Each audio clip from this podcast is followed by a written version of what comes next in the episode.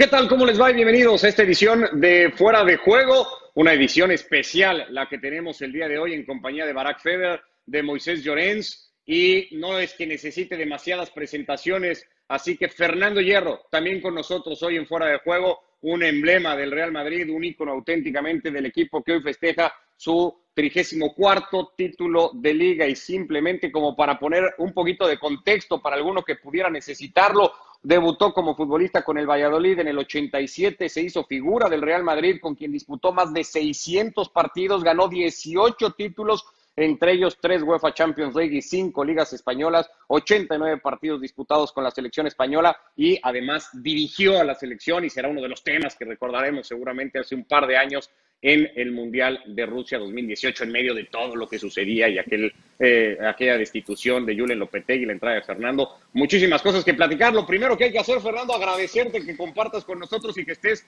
en esta edición de Fuera de Juego. ¿Cómo te va? Nada, un placer estar con vosotros. Todo bien, todo bien. Aquí estamos en, en nuestra tierra, en Málaga, aquí rodeados de, de, los seres queridos y, y descansando un poco con la familia. Muy bien, Fernando. ¿Qué te ha parecido el título del Real Madrid más que el partido de ayer en sí?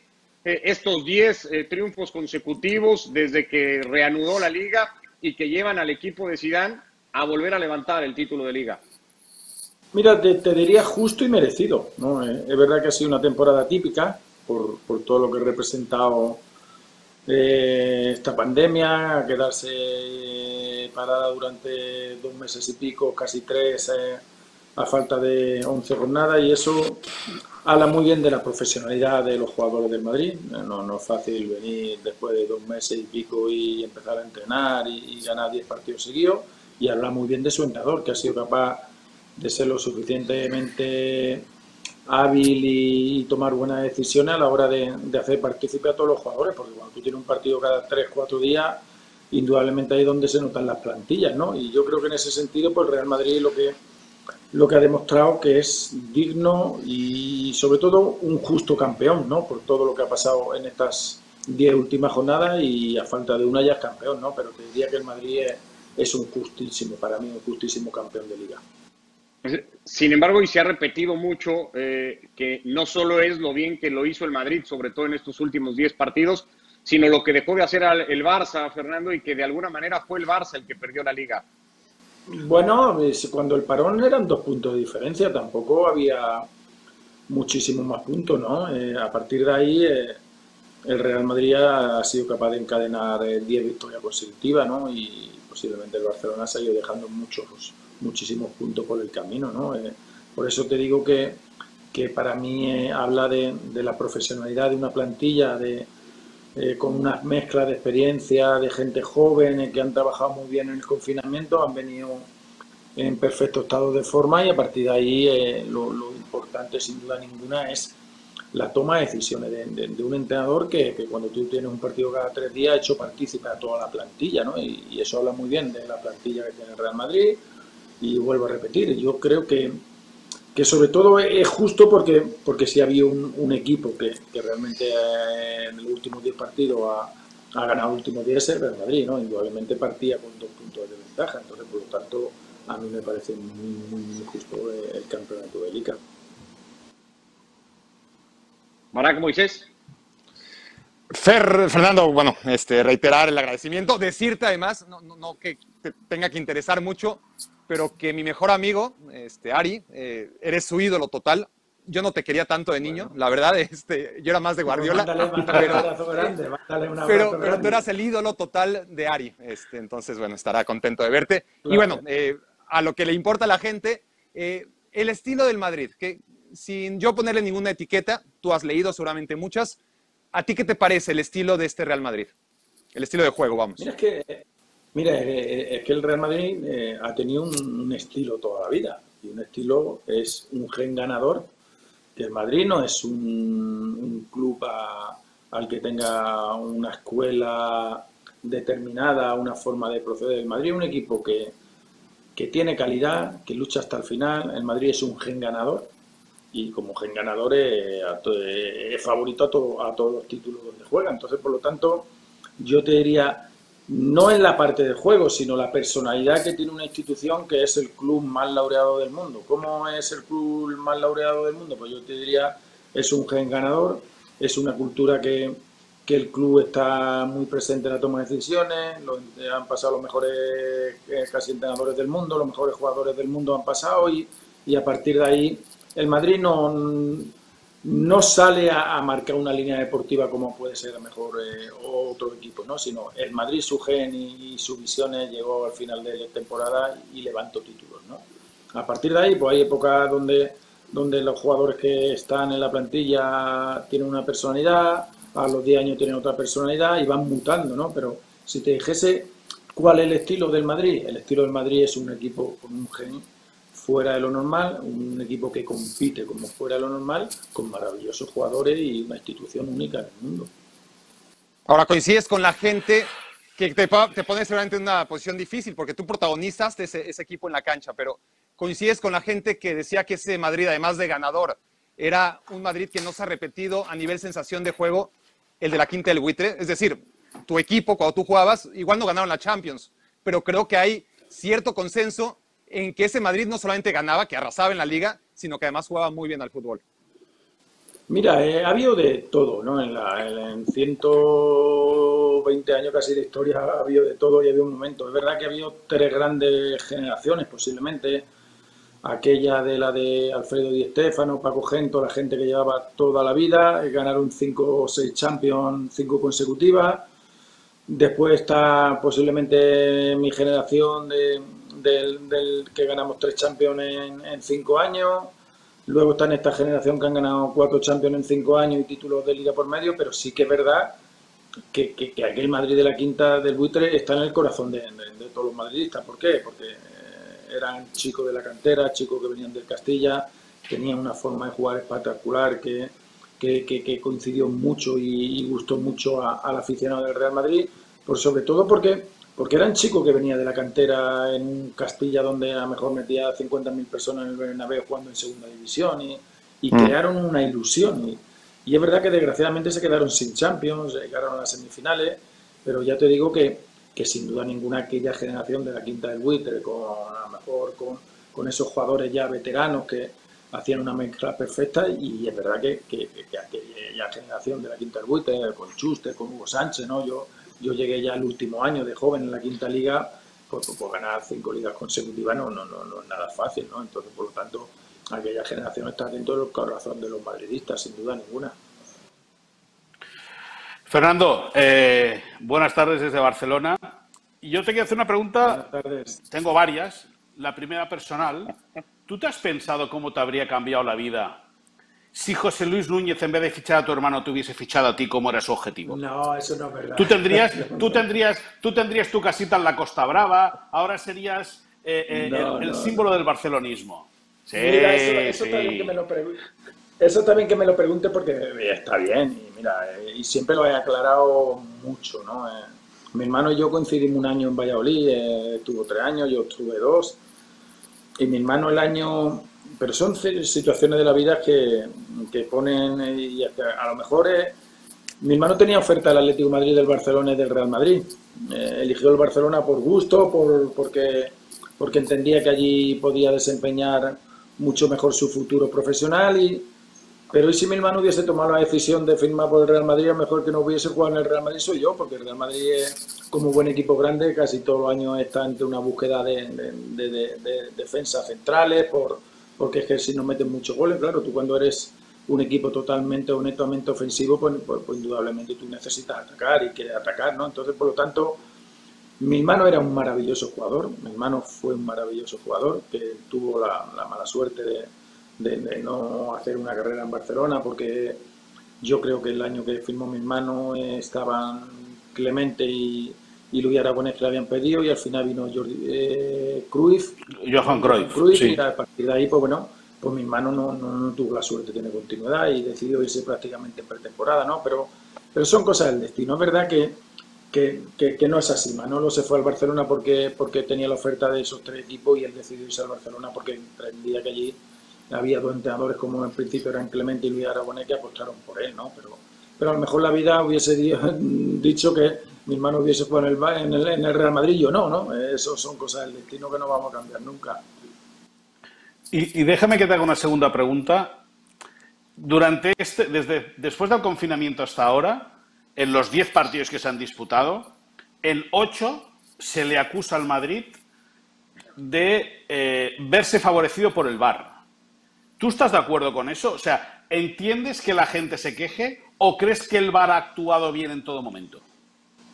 No, mira, yo no, no, logro entender. Te digo, esta es una mini liga de, de 11 partidos, ¿no? pero al final es un campeonato de 38. ¿no?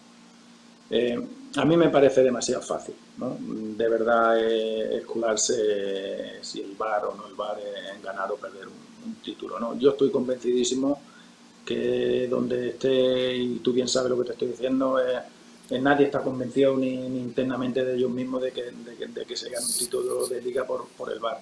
Sí que es verdad, sí que es verdad que estamos ante una aplicación nueva, estamos ante una, una, una tecnología nueva. Eh, Creemos que el VAR tiene que intervenir en todo y el VAR no puede intervenir en todo, pero tiene que ser más que nada un problema, yo creo que cultural de todos. Nosotros sabemos que hay, o la gente del fútbol y todos sabemos que el VAR puede intervenir en cuatro, en cuatro aspectos eh, muy importantes y, muy claros, ¿no? Pero claro, si queremos que, que, el VAR solucione todos los problemas, ya está solucionando un montón de problemas, pero, pero yo sinceramente cuando un equipo es campeón y a lo mejor con una diferencia de punto como la que puede ser Madrid campeón, no, no, no, no, no puede ser, ¿no? Lo que pasa es que, bueno, que entiendo que esto es un juego dialéctico de una parte, de otra, el fútbol nos gusta discutir, nos gusta, ¿no? Pero yo creo que cuando un equipo está 10 partidos sin perder y lo que sí es que verdad es, es que si, si somos capaces de entender que el VAR ha llegado, ha, solucionado el 80-90% de los problemas, pero que el VAR interviene solo en cuatro acciones muy claras que lo dice el reglamento. Entonces, a partir de ahí, bueno, si estamos mirando con lupa todo y pues, el partido duraría 150 minutos y no nos lo aclararíamos nunca, ¿no? Pero, pero yo iría por ahí, ¿no? Yo creo que, que siempre, pues, como todos los equipos, cuando se gana y, y todavía queda la Champions, que es un título muy importante para todos los equipos, pues pues todo el mundo saca consecuencias y, realmente cuando se pierde, pues también todo el mundo tiene que sacar sus consecuencias e internamente mirar y analizar, ¿no? Pero no creo, sinceramente, de corazón, no creo que, el Madrid haya sido campeón por, el VAR, de verdad, sinceramente, no lo creo. Ahora, pasa una cosa, Fernando, para terminar el tema VAR, porque no sé si, va a haber mucho más, eh, que no ha logrado corregir el VAR, que es que, que, ese margen de error que tenían los árbitros y que lo siguen teniendo ahora con todo y el video assistant referee, siga cayendo a favor de los equipos grandes. Pasa con el VAR y pasaba sin el VAR. ¿Lo, sigues entendiendo así? Pero no es una cuestión del VAR, son decisiones profesionales, ¿no? Es decir, la herramienta está bien, ¿no? Vamos a entender que la herramienta eh, que se está utilizando mejora y evita un 80% de la problemática, un 80, no, 85, 90. Ahora, si hay una persona en el campo que va y lo mira en la tele y si hay otra persona en, el, en la sala por eh, tomando decisiones y viendo 16 repeticiones y toman decisión, son dos personas tomando decisiones. No es que la, no es que la herramienta funcione mal, ¿no? sino son las tomas de decisiones o son decisiones que, que no corresponden. Yo lo que sí es verdad que, que, que, soy un consumidor de, fútbol y me encanta y veo un montón de partidos y tal, y hay veces que, que no sé por qué imagen o pues, si nos enseñan 8 o 6, no sé con qué imagen se queda para decidir si un penalti o no penalti. Sí. Pero yo sinceramente no, no, no creo. Yo creo en la honestidad del mundo del arbitraje. Lo he respetado toda mi vida, seguiré respetándolo porque creo que es una labor muy difícil, pero, pero sinceramente creo que esa toma de decisiones, eso ya son decisiones o aciertos, errores personales, pero es verdad que el VAR ha solucionado montón de problemáticas, pero todavía entendemos de que, de que, queremos que el VAR entre en determinadas jugadas que no está preparado para, para entrar y no pueden entrar los árbitros, ¿no? Entonces, por lo tanto, también un problema de, que el fútbol entienda que hay determinadas situaciones que el VAR no puede entrar. Fernando, yo tengo una curiosidad, si me permites, es, ah, tú obviamente jugaste con la crema y la nata, con los mejores jugadores del mundo, y de hecho probablemente tú eras uno, uno de ellos. Y me imagino que además eras muy cercano, ¿no? Lo sé, con gente como Guardiola, eh, con gente como Zidane, y tú ya vas viendo, en el caso de Guardiola, me imagino yo como futbolista, tú me dirás lo contrario, que ya sabías que, ese iba a ser entrenador y seguramente de los buenos. ¿Con Zidane tenías esa, esa percepción? No, no, sinceramente no. No, no, sinceramente no tenía la percepción de que eh, estuviese por la labor de ser entrenador. Por lo menos los dos años que yo conviví, después eh, a título personal hemos seguido quedando eh, y vernos, nos, hemos visto estos años atrás. nunca tuve, de verdad, en los dos años de compañeros, lo mismo que sí entendía que Guardiola tenía muy claro por, por, por, por su forma de actuar, por su forma de su sistema, él está acostumbrado a una, escuela de, de, una personalidad y una forma de ser, venía a la selección y siempre pues tú, tú entendías de que potencialmente era un futuro entrenador, ¿no? Lo mismo que era Raúl, ¿no? en ese caso son cada uno con sus características, su personalidad, lo mismo que Raúl, ¿no? Ya son entrenadores dentro del campo, ¿no? Pero de, de Sisu, de verdad, de verdad, sinceramente no, no, no, no pensaba que, que podía ser entrenador, pero pero también hay que reconocer una cosa, ¿eh? que, que Sisu es el técnico ideal para un club como el Real Madrid por su personalidad, por su carácter, por su talante, por, por cómo él es capaz de aglutinar eh, un vestuario, como la habilidad que tiene para hacerse con un vestuario, para, para, dar la tranquilidad que da. Y esos son los de entrenadores que si nos ponemos a hacer una trayectoria de todos los grandes entrenadores que han ganado Champions en Madrid, pues prácticamente todos eran de un perfil muy similar, ¿no? Gente que se adapta mm. muy bien al club, que dejan que los jugadores tengan también su personalidad, no es fácil dirigir al Madrid y sobre todo con mucha tranquilidad, ¿no? Y su pero ¿quién diría que, alguien ya con 18, 19 títulos que, que, que tiene en estas dos etapas ¿quién se atreve a decir que no es un maravilloso entrenador? Eso sin duda. Pues hay mucha gente ¿eh? que lo sigue cuestionando, pero muchísima. Hay no, no, pero, pero, pero, pero a, Del Bosque también. A Del Bosque es que la plantilla es muy buena, pero ¿quién se atreve uno a decirle a un entrenador que ha conseguido tres Champions consecutivas y, y cuando no gana una liga y cuando no vuelve y gana una liga, ¿no? Entonces, por lo tanto, ahora, que nos guste un tipo de entrenador de una característica, bien, que nos guste otro tipo de, entrenador de, otras características, bueno, pues, para gusto los colores, ¿no? Pero, pero ¿quién va a dudar, ¿no? ¿Quién va a dudar de que Sisu sea un entrenador maravilloso y que, y que es un entrenador maravilloso? Ahí, ahí está su currículum, ¿no? Ahora, eh, nos gusta que vaya a la rueda de prensa y que sea educado y que sea y lance su mensaje para sus jugadores y le hable constantemente a sus jugadores. Es su forma de ser y su forma de ser como entrenador. Fernando, eh, tengo otra pregunta en relación a Zidane y la gestión de grupo. Eh, hemos escrito durante este último mes, mes y medio, y hemos opinado mucho de la actitud de, de Bale, el cual eh, aparentemente estaba molesto o estaba fastidiado porque eh, Zinedine Zidane no le daba minutos, no le ha dado bola. Es verdad que le dio una titularidad, pero no le ha dado mucha bola. En ese sentido, el hecho de que Bale fuese a abrazar a Zidane en la celebración del título de Liga como gestión de grupo es un gran éxito para Zidane. ¿Tú consideras que, que Zidane es un excepcional gestor de grupo? Sin duda ninguna, sin duda ninguna, pero con eso solo no vale, ¿no? Eh, parte de, lo que hablamos al principio, ¿no? Es, es un gran gestor del grupo porque yo ayer, en el fondo, eh, posiblemente a los que más abrazaba y con los que más se reía era con, muchos de los jugadores que no habían sido tanto o tan protagonistas ni jugaban siquiera de titulares durante todo el año, o casi han jugado poco, ¿no? Porque es la forma de, ejercer el cargo que tiene Su y ese liderazgo que tiene moral con sus jugadores, pero sin eso no, con eso solo no vale, ¿no? Es lo que decíamos antes. También le unes que, que ha querido hacer partícipe a todos los jugadores. Hay jugadores que a lo mejor han tenido 18, yo qué sé, ¿no? Eh, Valverde, que si Isco, que si Vinicius, que si Rodrigo, chicos súper jóvenes, que si Hazard, eh, en defensa, pues con Mendy, con Marcelo, a lo mejor sí, sí con Sergio Ramos, con Barán, es decir, que, que, ha, gestionado muy bien los egos de, un gran equipo como ese y ha gestionado muy bien pues la edad de Sergio, la edad de Modri, la, edad de otros jugadores que, indudablemente eh, a nivel deportivo eh, yo creo que ha hecho un trabajo extraordinario, no solo como gestor de grupo, sino como entrenadores ha hecho ahí, ha involucrado toda la plantilla. Insistió siempre, Fernando, en, un tema, y, a veces decíamos, ah, qué poco dice Zidane y qué poco se salga del guion, pero él insistía siempre en partido a partido, 10 finales por delante. Y si uno toma esa declaración de Zidane de decir son 10 finales las que teníamos por delante, y entiende o se remite a estas cosas de que el Real Madrid no juega las finales, sino que el Real Madrid gana casi siempre las finales, terminó por ser un acierto la manera en cómo Zidane planteó este reinicio de la liga y cómo mentalizó al grupo de que eran eso, a, partido único, 10 finales donde es difícil que el Madrid tropiece?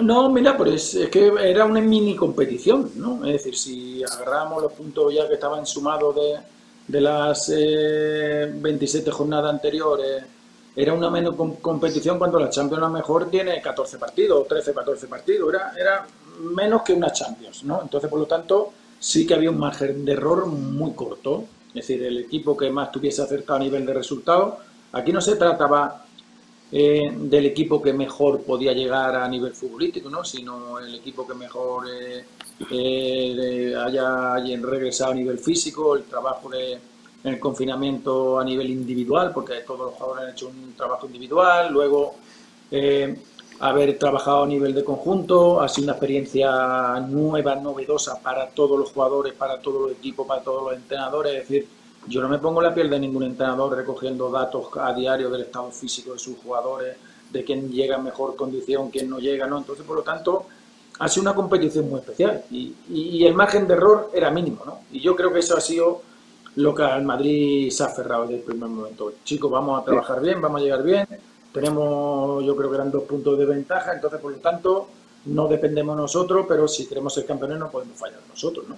Y yo creo que el Madrid ¿Tiene... ha creído ha creído desde el primer día en, yo voy a ganar los 11 partidos. Y eso se le ha metido en la cabeza desde el primer día.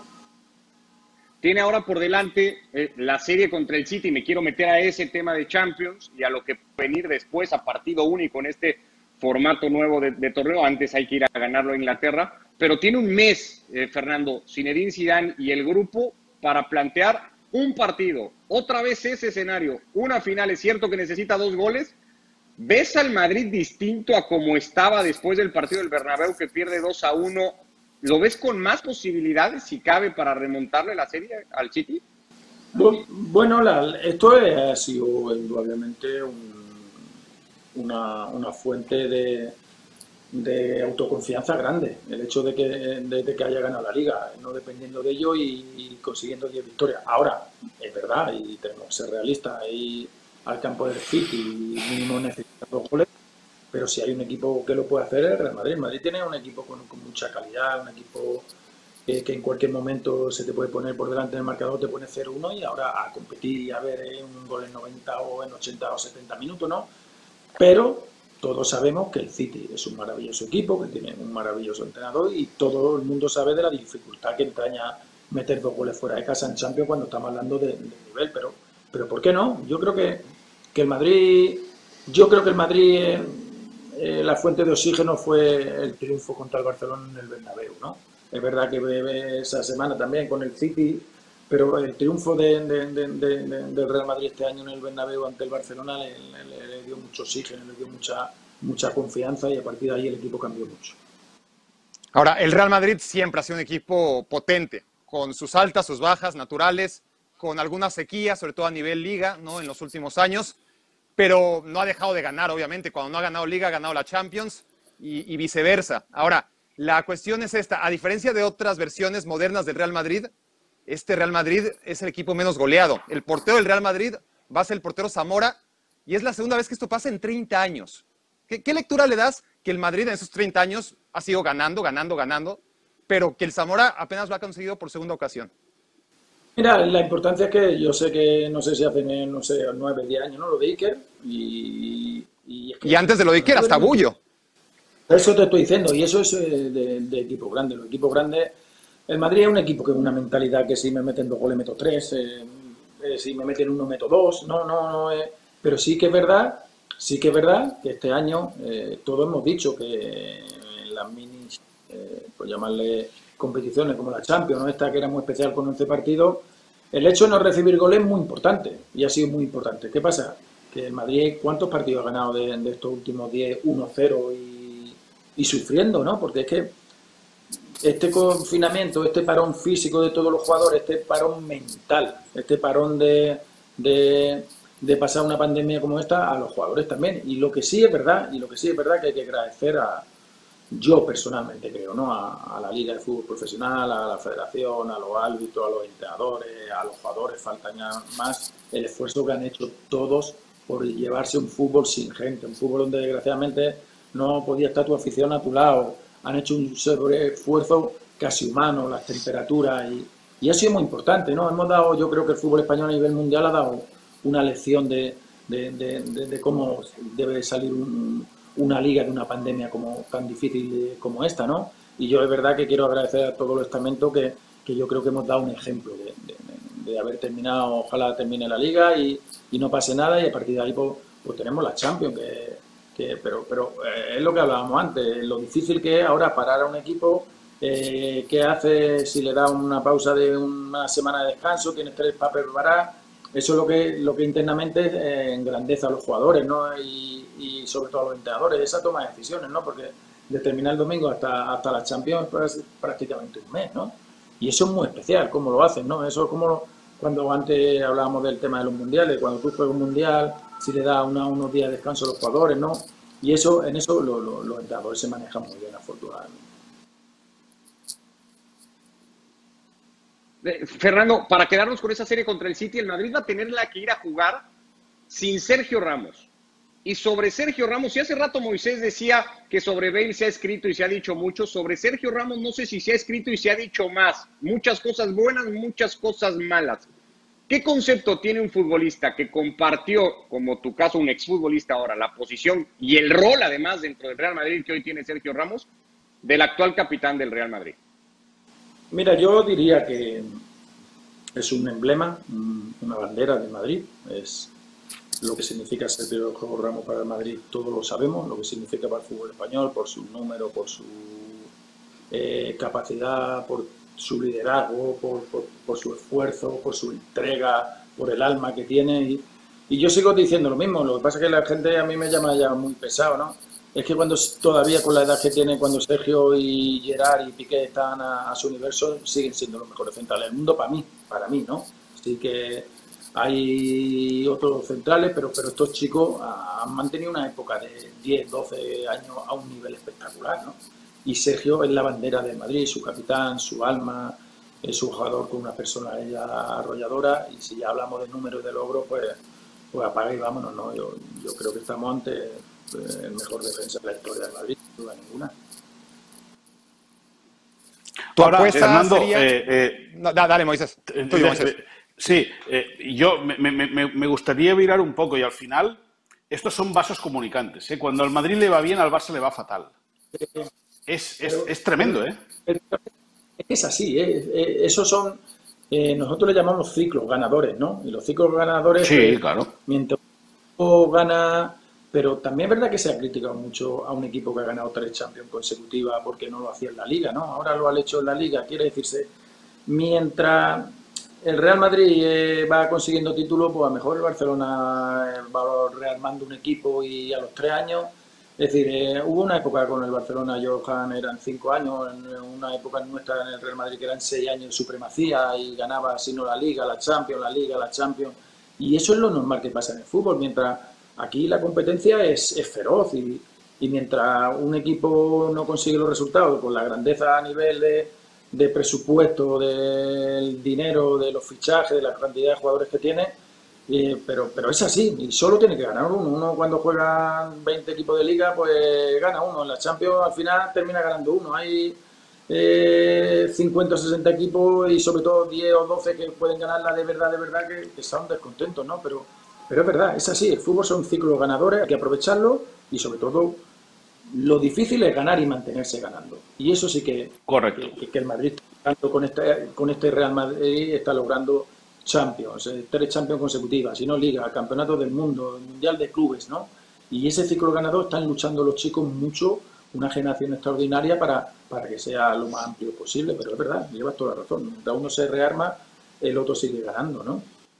Ahora, para cerrar quizás el tema del City, tu sensación, eh, tratando de deslindar tu corazón, pero tu sensación futbolística de este partido. La primera pregunta es, tú no, no, quiero decir por cuál apostarías, porque no, tienes por qué apostar, pero vamos, eh, ¿cuál, es tu sensación de, quién podría avanzar después de lo que pasaron? y, después, ah. si el ganador sería el gran favorito para ganar la Champions para ti, quien quiera que sea. Bueno, mira, Yo por apostar eh, ya me jugaría el dinero aunque fuese perdiendo, ¿no? no es una apuesta, es una ilusión, ¿no? Lo, mío no es una apuesta, es una ilusión que, que el Madrid siga adelante, ¿no? Sabiendo y entendiendo que va a ser un partido muy complicado, complejo, difícil para el Real Madrid. Y, al final, pues está en equipos como el Madrid, está equipo como el City, está equipo como, como, como el Barcelona, está equipo como la Juve, el Bayern Múnich está muy bien. Vamos a ver si lo del Paris Saint Germain, es decir, Atlético Madrid. Atlético Madrid es un equipo muy difícil y a único partido es un equipo muy difícil para ganarle. Entonces, por lo tanto, lo que hablamos, que si el Madrid puede darle la vuelta a la eliminatoria, sí, que es difícil, pues también, también es difícil el reto, ¿no? Pero que puede, claro que puede. Y al final, por la Champions, pues estamos hablando de lo mismo, que siempre, al final, por mucho que hablemos, pues hay los tres o cuatro o cinco favoritos que son los que al final se juegan la Champions a, nivel de, título. Eh, Fernando, lo vamos a tener que ir cerrando. Esto podría durar y debería de durar como una charla de café y estar aquí dos o tres horas porque conceptos y, temas para platicar contigo sobran. Pero te quiero preguntar, con la liga bajo el brazo, con la eliminatoria abierta, aunque hay que irla a jugar a Inglaterra contra el City y lo que pudiera venir si es que se avanza para agosto, ¿el Real Madrid hoy tiene un proyecto en cual sentar bases para pensar a futuro o este título fue una especie de, de, lo último que podía dar una generación ya muy ganadora a la que Zidane parece haberle dado el último giro de tuercas? No, no, no. Yo creo que el Madrid está haciendo las cosas muy bien, ¿no? Es decir, se está agarrando una generación por edad, ¿no? Llamemos a Sergio, a Marcelo, a por edad, ¿no? A, a Modric y pero y Cross tiene años más de fútbol, ¿no? Eh, más, eh, Cross tiene 28, ¿no? 29 años, tiene 3, 4 años. ¿Ah, sí? Tiene 2, 3 más, ¿no? Eh, eh, está Militado que tiene 22 años, está Mendy que, que, es joven, y ya no, no hablemos de los Vinicius, de los Asensio, de, oh, de, Gordo. de, Rodrigo, ¿no? Que tienen todo de Fede Valverde, de, de Casimiro, ¿no? Es decir, el Madrid, aunque se ha agarrado muy mucho, ¿verdad? A unos jugadores de experiencia, pero el Madrid tiene un proyecto de club consolidado. El Madrid tiene a muchos jugadores jóvenes de futuro cedidos esperando su oportunidad para, para regresar, ¿no? A Kraft y todo este tipo de jugadores, ¿no? Yo creo que el Madrid, el proyecto es que el Madrid decidió en su momento agarrarse a esta generación que, está, lo, logró está y, y, le ha dado un momento de gloria extraordinario, pero también no ha perdido, no ha perdido el objetivo de, de, de buscar gente joven para los puestos de. Ahora, ¿Vamos a tener un central mejor que Sergio? Pues, pues, pues difícilmente, vamos, porque esos son jugadores que... Fernando Hierro. No, no, no, digo... Fernando Hierro. Cuando, no sé, Gerard, Piqué, cuando desgraciadamente busqué, ah. eso, van a ser irrepetibles, los Xavi, los Iniesta, no, los Messi, los Cristianos. Puyol, por favor. Puyol, que jugadores que han marcado una época y que, y que es muy difícil. Sí, sí, Ahora, que todos los años tenemos la expectativa, bueno, el nuevo Puyol, el nuevo, y no sale ninguno porque es que Puyol era muy bueno, el nuevo Chávez, el nuevo nuevo Sergio Ramos, ¿no? Entonces, por lo tanto, nos equivocamos con nosotros la etiqueta, ¿no? Ligando rápidamente con esto, para, para, no dejar de hablar de selección española contigo, Fernando Hierro, que, al final de cuentas eres el último entrenador de la selección española de la Copa del Mundo, para cerrar rápidamente con este tema, eh, este problema generacional ¿Cómo lo ves de cara a la próxima Eurocopa? ¿Crees que a Luis Enrique le viene bien ese año de trabajo extra? Bueno, le viene bien, indudablemente, pero no nos olvidemos que, que en consecuencia a lo que hablábamos antes, eh, una selección que consiguiese tres títulos a nivel mundial como la nuestra, dos Eurocopas y un mundial, no asistió a la historia, en ningún sitio. A partir de ahí, eh, todo eh, es difícil de, de, ser campeón de una Eurocopa, pero España el año pasado fue, si no mal recuerdo, campeón sub-21 de Europa. Sí. El año pasado fue campeón de sub-19 de Europa y hace dos años fue campeón de Europa y subcampeón del mundo sub-17. Quiere decirse, y si uno ve la media edad de los jugadores españoles, pues material tiene, claro que tiene material. Ahora, conseguir lo que consiguió en aquella generación, pues, pues, es difícil para todo, pero potencial maravilloso. Y España, afortunadamente, tiene muy buenos jugadores, ¿no? El peor enemigo que podemos tener es el tiempo, Fernando, y lamentablemente el nuestro se ha acabado en fuera de juego. Ha sido una enorme charla, eh, placentera como poco, poder compartir contigo, eh, oír tus conceptos y, y, en qué lugar tienes a este Real Madrid campeón de liga ahora de la mano nuevamente de Zinedine Zidane. Te agradecemos muchísimo. Eh, las puertas de fuera de juego, como siempre, abiertas para que nos volvamos a encontrar en cuanto sea posible. Y un abrazo hasta Málaga, que la sigas pasando dentro de todo esto lo mejor que se pueda. Nada, un abrazo para todos y espero que vosotros, vuestra familia, todo el mundo esté bien por ahí y mandarle un abrazo al pueblo mexicano y que seamos capaces de salir de esto pronto. Muchísimas gracias. Fernando Hierro en esta edición de Fuera de Juego. Fernando. Moisés eh, Llorens, Ricardo Puch. Gracias. La cita próximo lunes. Acá estaremos en Fuera de Juego. Que les vaya muy bien.